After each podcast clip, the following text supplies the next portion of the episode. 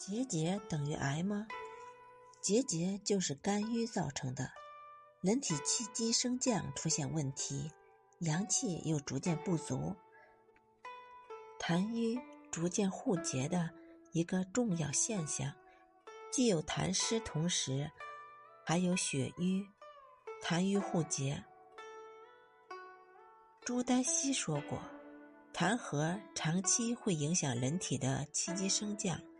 人体的气机、营养输布就受到阻碍，最初少了没什么影响，但严重伤脾阳、脾虚，而脾为正气，一旦虚，容易得了一些奇怪的病，比如癌症。